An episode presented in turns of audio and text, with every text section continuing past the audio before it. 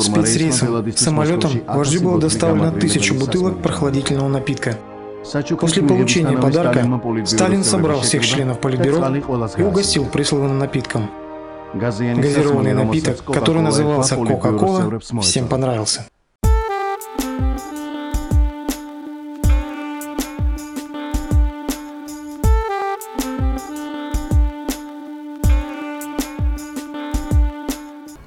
Друзья, всем привет! Вы на канале Крысиное товарищество и с вами, как всегда, бессменный ведущий шоу «Болтовня». Я Лёша и, конечно же, Дамир.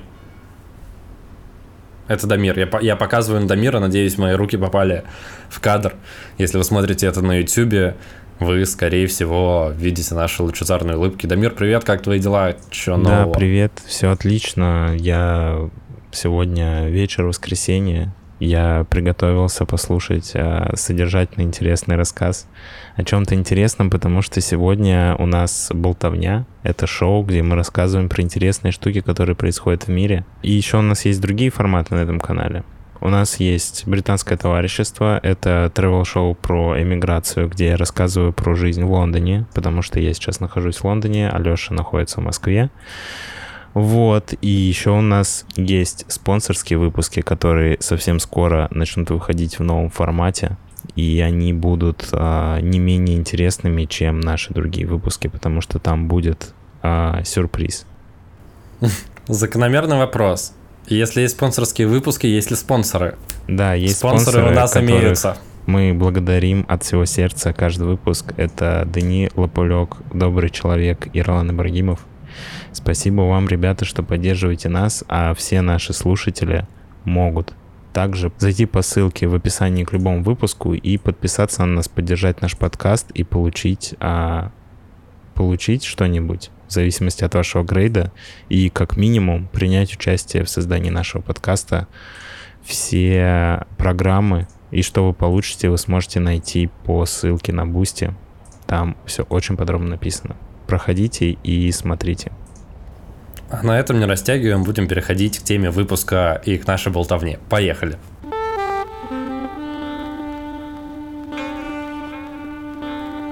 Те, кто нас давно слушает и смотрит, могли, наверное, подумать, ну и в целом знают, что в основном шоу «Болтовня», шоу «Болтовня» мы рассказываем о животных потому что мир животных невероятный, классный, и там много о чем можно почитать, э, узнать и рассказать потом вам в формате этого шоу. Но сегодня будет не такой выпуск. Сегодня, сегодня расскажу интересную, на мой взгляд, невероятную историю про одного парня и про все, что с ним связано. А начать хочется с Дамир загадки для тебя. Как ты думаешь, это достаточно риторическая загадка, но если хочешь, ты можешь попробовать отгадать, вкидывать какие-то вариантики. Как ты думаешь, что связывает Петра Первого, Грузию, Есенина и историческую встречу Рузвельта, Черчилля, Сталина в Тегеране в 43 году, а также сухой закон 80-х годов СССР, который вел, э, который вел Горбачев? Есть предположение? А, так, так, так, так, так. А, было просто... Петр Первый. Я, да, я Грузия. ждал, что будет 2-3 факта, но их казалось больше. Очень много составляющих у моего рассказа, которые связаны чем-то одним. И, кстати, ты это что-то одно не раз э, в жизни, я думаю, пробовал. А речь идет про вино? Это газировка. Сегодня я поговорю про газировку, про лимонады. Подожди, а, а можно а, обоснование ответа на загадку? Оно Каким будет образом по Петр ходу Первый моего рассказа. с газировкой? А, ты Оно сейчас будет расскажешь. по ходу моего Я понял, хорошо. Просто на самом деле я читал про эту всю историю, конкретно про историю газировки, которая, вот знаешь, вот эта вот э, советская газировка. Вот это вот все, все, всеми любимое. И я решил э, про это немножко почитать что это такое, откуда оно все появилось, и открыл просто ящик Пандоры по контенту и по интересным историям, и в какой-то момент составления вот этого вот всего плана и темы сегодняшнего выпуска я понял, что огромное количество вещей, которые друг с другом связаны посредством газировки посредством одного героя, про которого я сегодня наверное, большую часть времени расскажу. Собственно, Мир, какое твое отношение к газировке? У тебя есть, может быть, какой-то любимый вкус или любимый напиток, который ты чаще всего выбираешь в магазине, или что-то, какая-нибудь история, связанная с потреблением газированных напитков? Слушай, ну, на самом деле мне всегда нравилась э, газировка, ну, в широком плане. Особенно я любил э, выбрать что-нибудь новое и попробовать что-то, чего я никогда не пробовал. Но в целом, если ты спросишь про то, что я беру чаще всего, то, наверное, я скажу, что это Cola Zero Слушай, а какие-нибудь э, всякую там черноголовку и так далее, ну то есть там дюшес, ситро, тархун, что-нибудь еще, спокойно относишься или есть какие-то любимчики, или ты никогда особо их не любил? любил да, типа слушай, ну, наверное, из этого списка мне ближе всего дюшес. Ну и плюс он бывает разный, потому что бывает дюшес вкусный, а бывает совсем невкусный. Ну, опять же, на мой вкус, а, в зависимости от производителя, не всегда, а, знаешь, когда ты берешь дюшес, это всегда тот же самый, ну, он не всегда одинаковый, поэтому здесь нужно, ну, как бы здесь, э, в Лондоне, вообще такого нет, поэтому и эта тема для меня больше не актуальна. Блин, кстати, да, удивительно газированные напитки. Слушай, ну мы, давай мы это обсудим отдельно. У нас, может быть, будет связанный выпуск нашего другого шоу британского товарищества про газировку в Лондоне. Мне было бы интересно, на самом деле, послушать. И если у нас получится это сделать, будет классно. Будет два тематических выпуска шоу, которые как-то друг с другом связаны. А сейчас мы пойдем, отвечая на твой, собственно, первый вопрос – как лимонад связан с Петром Первым, потому что он его тупо э, начал, привез в Россию, начал изготавливать. В целом, исторически он появился в, во Франции, лимонад, там смешивали газированную воду с лимонным соком, и, собственно, аристократия пили это для того, чтобы обычный прохладительный напиток, э, известный нам. А Петр Первый, он был известным западником, и, собственно, помимо того, помимо моды на срезание бород и вот этого всего, и флота, он привез еще и газировку, собственно, в те времена примерно она появилась. А, в принципе, начало всем, видом газировки положил э, Джозеф Присли, который придумал заряжать воду углекислым газом, как это делают, например, с пивом Гиннес. Слушай, я правильно понял, что Петр Первый, когда привез газировку в Россию, это был напиток для высшего общества?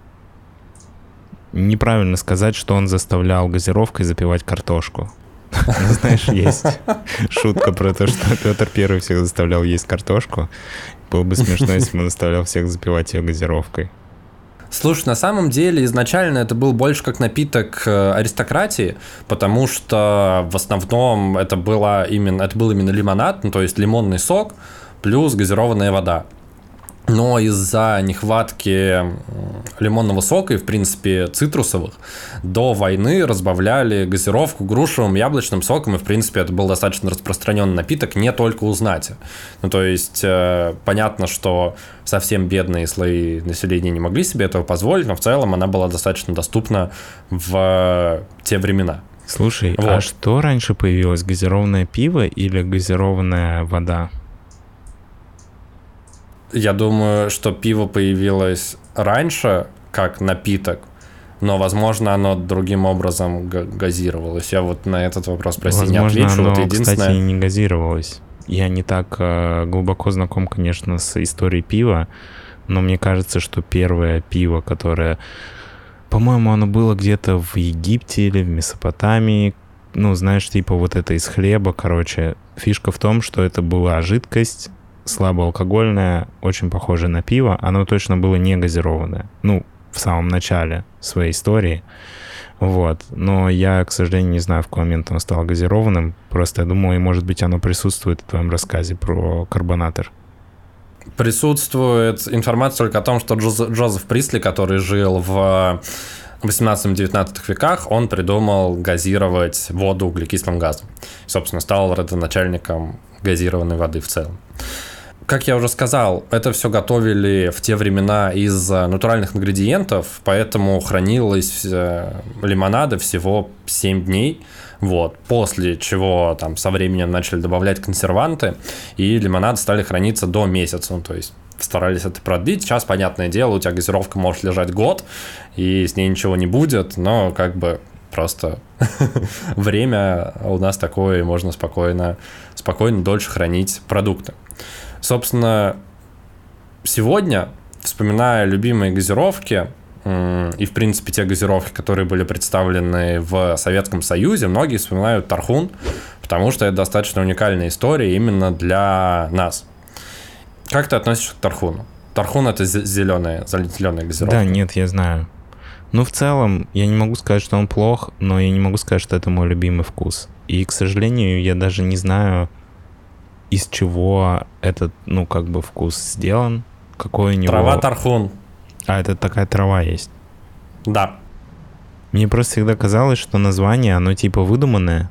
Я не знаю, кстати, я очень давно не пил тархун, поэтому когда обычно люди пытаются охарактеризовать тархун, особенно те, которым тархун не очень нравится как напиток, я персонально его прям люблю, мне, мне нравится, во-первых, из-за цвета, потому что он прикольного цвета, во-вторых, вкус, ну, тоже классный.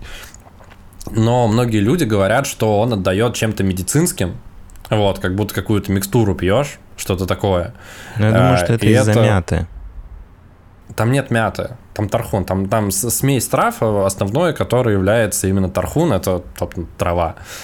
Вот, которую, кстати, добавляют, например, для, ну, когда рыбу запекают, часто добавляют тархун. Вот, ну, короче, травка. И не зря говорят, что отдает чем-то медицинским. Чем-то, да, чем-то медицинским, чем-то аптекарским, потому что история Тархуна началась в Тбилиси, на знаменитом э, заводе Митрофана Лагидзе. Слышал ли ты когда-нибудь про этого чудесного грузина? нет. Можно ли сюда добавить, что к моему стыду нет? Мне кажется, что подавляющее количество людей, кого ты спросишь, они тоже скажут, что нет. Но зато мы узнали, как в этой истории оказалась Грузия. У нас есть второй, вторая, второй кусочек этого пазла. На самом деле весь мой рассказ будет собираться из вот этих вот пазлов, и мой основной рассказ будет как раз про этого мужчину, из Грузии, которого звали Митрофан Лагидзе. Его история началась в конце 19 века.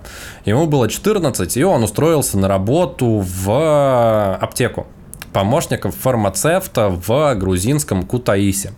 Собственно, владелец аптеки занимался, помимо прочего, часто в те времена было такое, что у аптекарей был доступ к всяким экстрактам, которые можно, и химическим эссенциям, которые можно было использовать не только в медицинских целях, а для изготовления прохладительных напитков, тем самым они привлекали дополнительных э, посетителей к себе. Классно, что э, Митрофан э, с малых лет очень любил экспериментировать со вкусами и обладал очень тонким э, именно чувством вкуса. Вот, за счет этого он мог изобретать э, классные, э, ни на что не похожие вкусы, просто смешивая натуральные ингредиенты. И плюс он был достаточно предприимчивым парнем. И в какой-то момент, э, в 1887 году, он открывает свое собственное предприятие, потому что его напитки пользуются популярностью, люди приходят все больше и больше, пробуют новые необычные напитки. Э, собственно, называет он его по своему имени и фамилии Митрофан Лагидзе.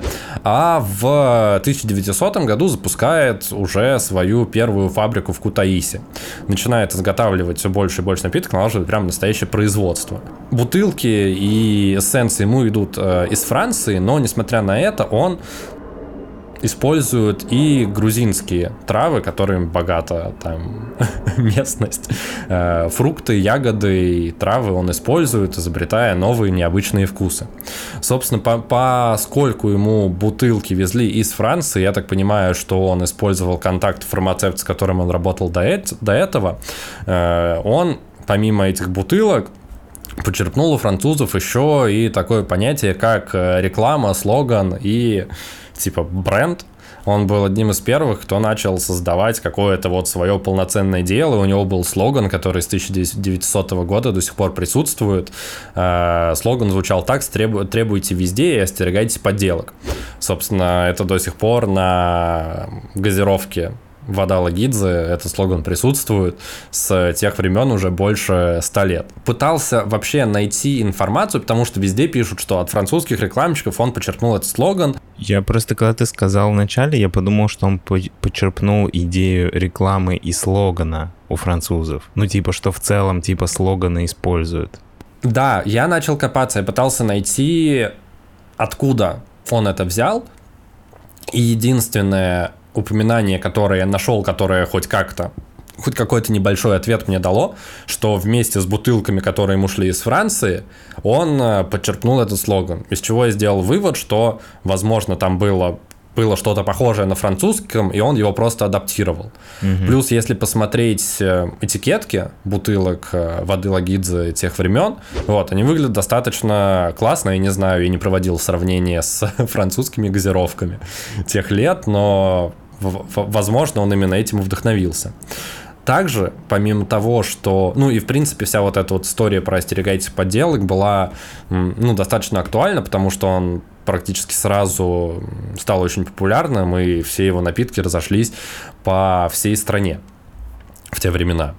Также, помимо этого, уличные продавцы, которые торговали водой Лагидзе, выкрикивали, если хочешь быть красивым, выпей воды Лагидзе, тем самым зазывая людей. И, в принципе, это было близко к реальности, потому что лимонады содержали ударную дозу витамина С, и поскольку они были полны натуральных ингредиентов, это действительно соответствовало реальности. Ну, то есть это тот случай, когда рекламный слоган близок к тому, что есть в сути продукта.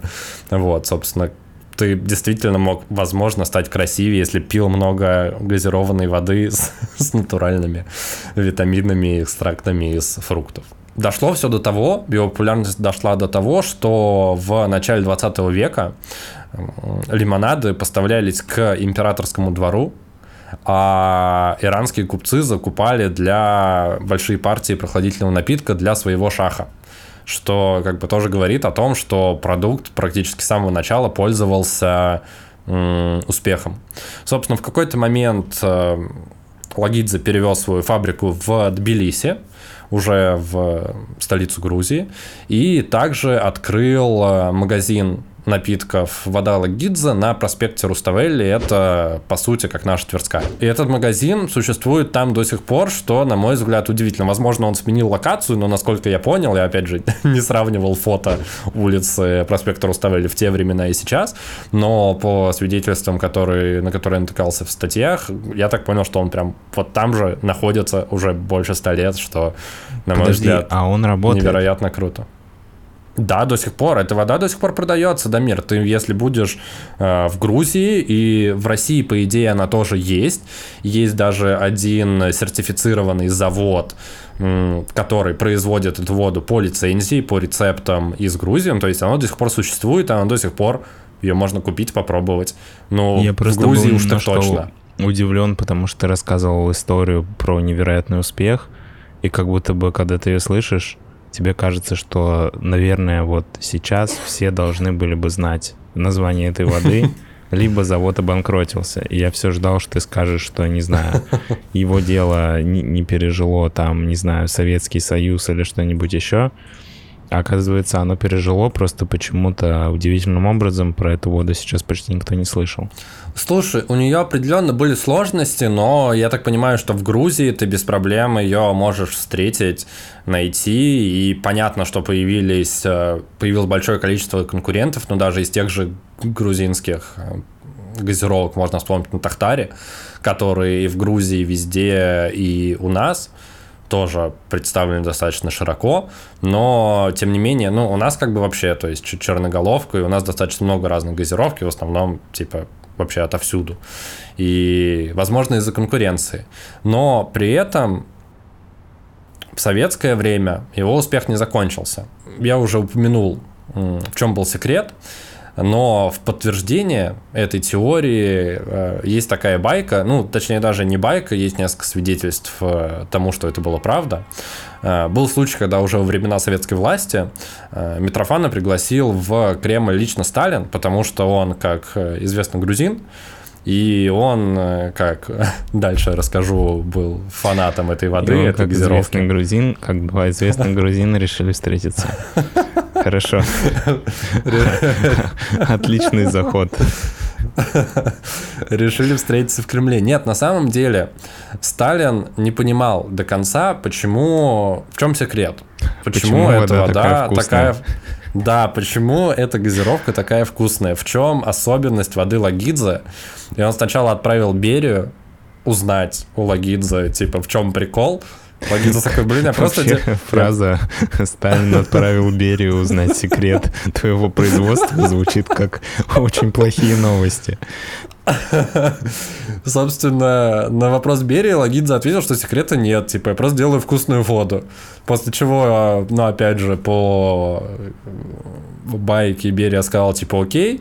Но спустя какое-то время Лагидзе вызвали в Кремль.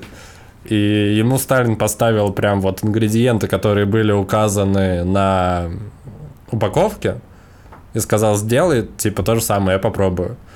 И, собственно, когда Лагидзе это сделал, вождь сделал глоток, попробовал приготовленную, попробовал свежеоткрытую бутылку и сказал, секрета нет, вкус идентичен.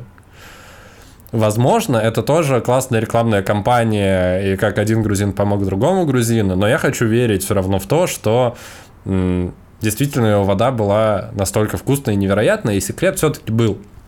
Секрет на самом деле заключался в дегустаторской способности Лагидзе, который я уже употреблял, благодаря которой он мог, э, как в фильме «Парфюмер», только в фильме «Парфюмер» э, этот чувак определял запахи до тончайших ноток, а про Митрофана все говорили, что он носит все свои рецепты на языке, потому что он, видимо, обладал таким, чет, э, таким тонким уровнем э, вкуса, у него были настолько развиты вкусовые сосочки на языке, что он по нескольким глоткам мог определить все, что входило в состав напитка. Собственно, благодаря этому он мог создавать действительно классные, уникальные, необычные и, главное, вкусные вкусы напитков, что, что здорово.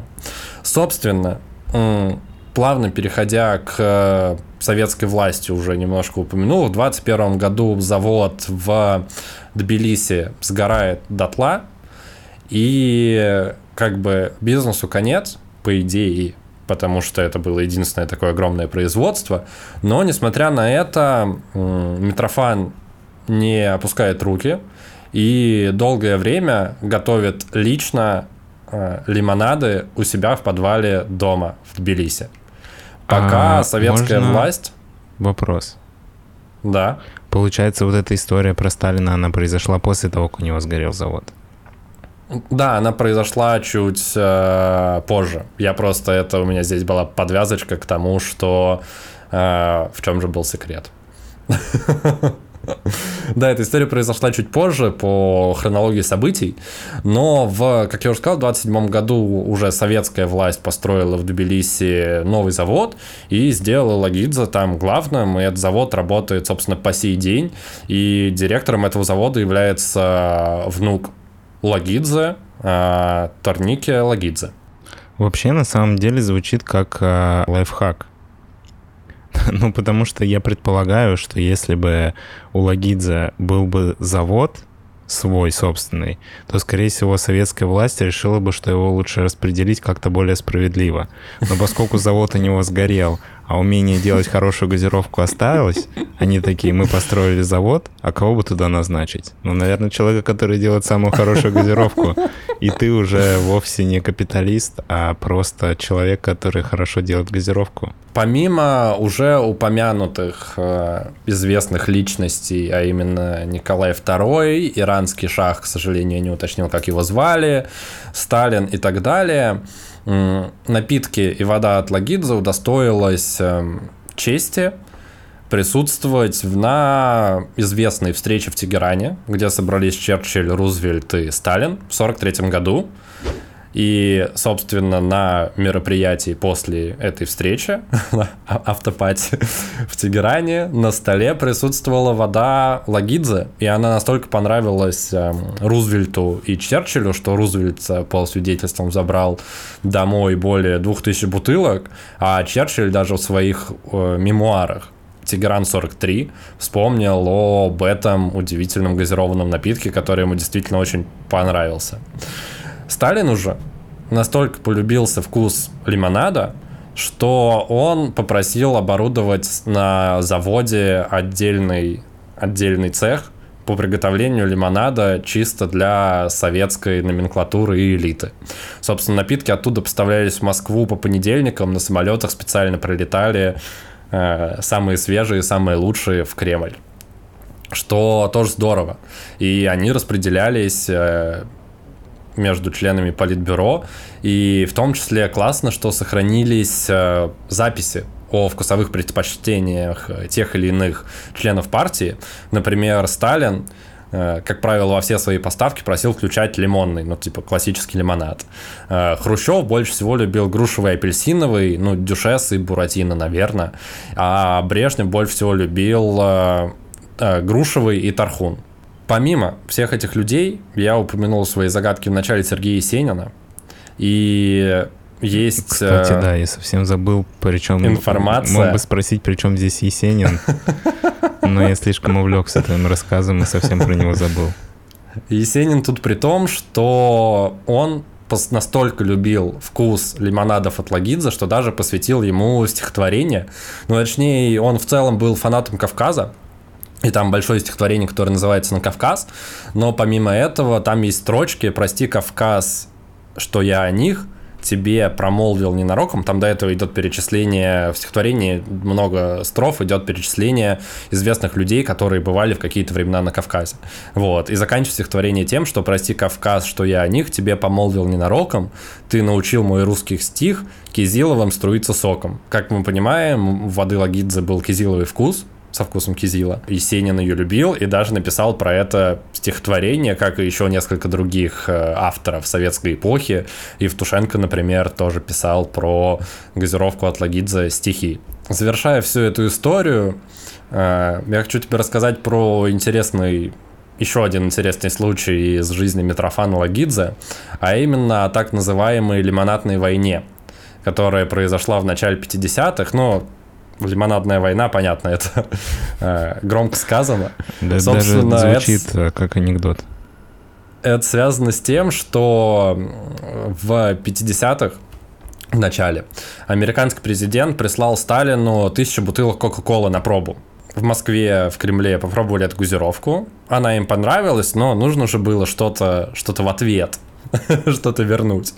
Вот, собственно, после этого инцидента э, вождь э, экстренно вызвал в Москву уже на тот момент 83-летнего Митрофана Лагидзе. И на тот момент у него за плечами уже было более 100 рецептов. И даже книгу с рецептами газировки от Лагидзе издали в Советском Союзе.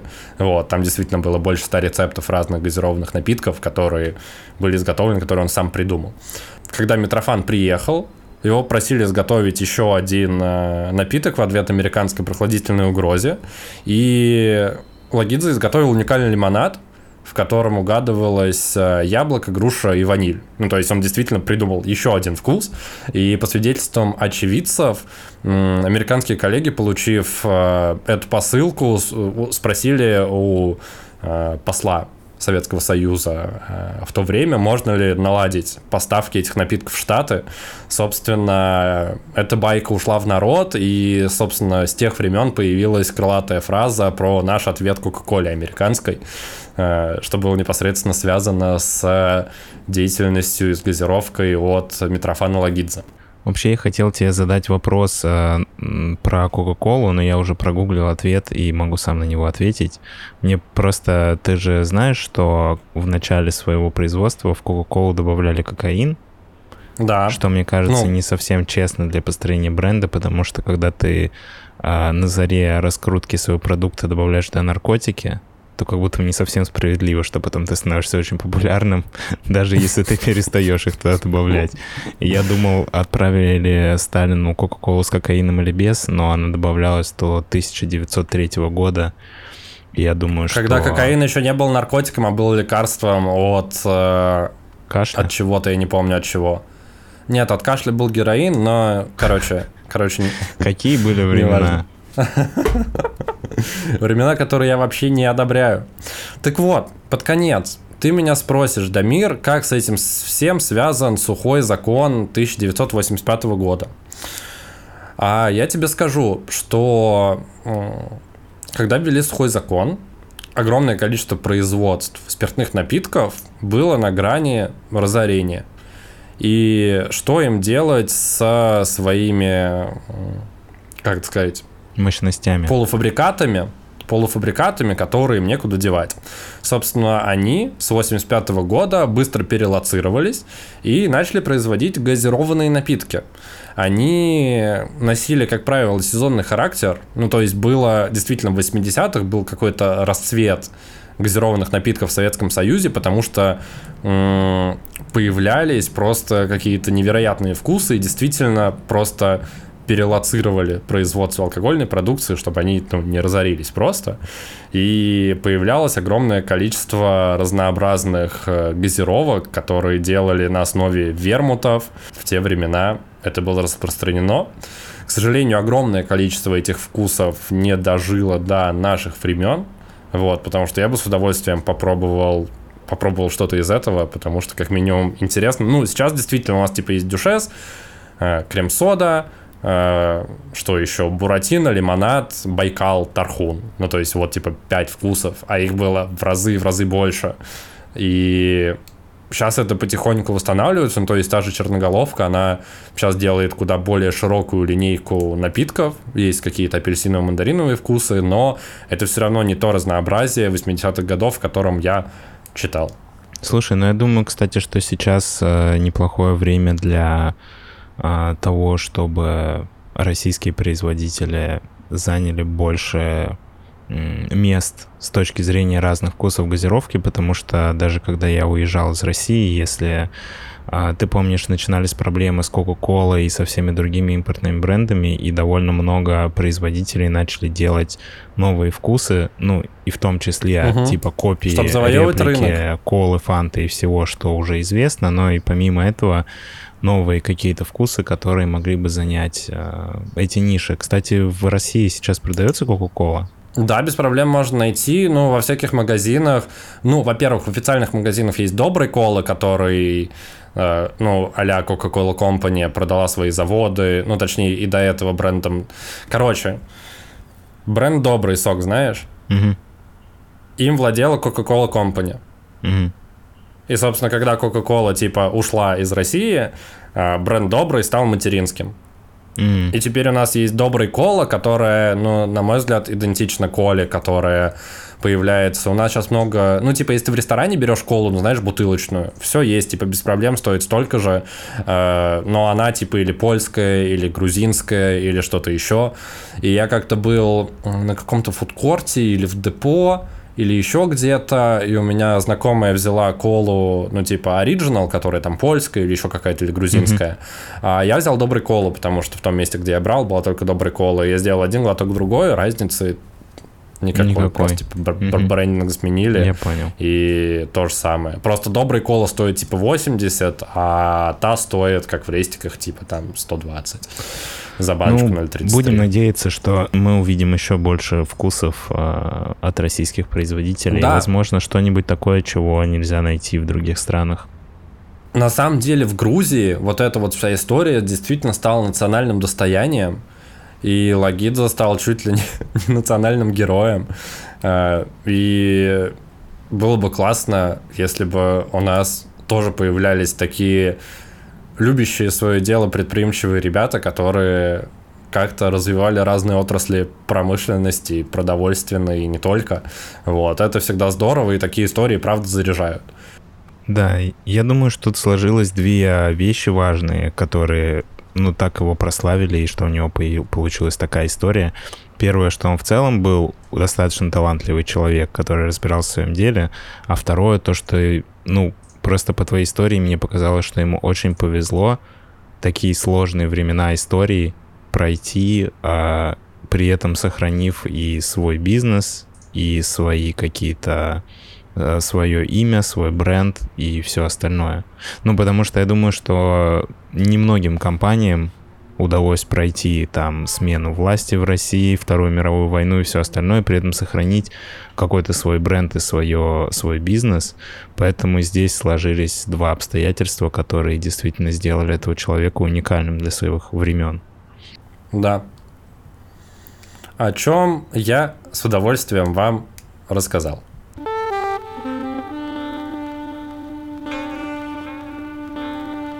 Что ж, это было шоу «Болтовня». Спасибо, Лёше, за интересную, увлекательную историю про газировку, и мне действительно было искренне интересно послушать, потому что сначала твоя загадка звучала очень абсурдно, но по мере твоего рассказа я понял, что все связано, и это действительно очень интересно. Я думаю, что наши слушатели тоже узнали много нового из этого рассказа.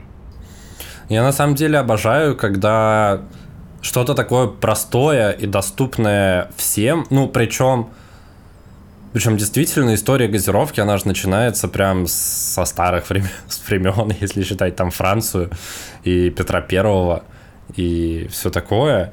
И что-то простое, что объединило такое огромное количество людей, событий, и, ну, меня действительно завораживало, а как венец э, всего моего рассказа конкретно э, Митрофан Лагидзе, который, ну, действительно, меня его история во многом вдохновила. И это действительно круто и показывает, как, типа, как ты сказал правильно, стечение обстоятельств, но при этом еще и хороший качественный продукт, который ты вне зависимости от условий делаешь хорошо, качественно, и даже когда у тебя сгорел весь завод и все производство, продолжаешь это делать у себя в подвале, э, просто чтобы сохранить и просто чтобы продолжать заниматься любимым делом, это все действительно классно.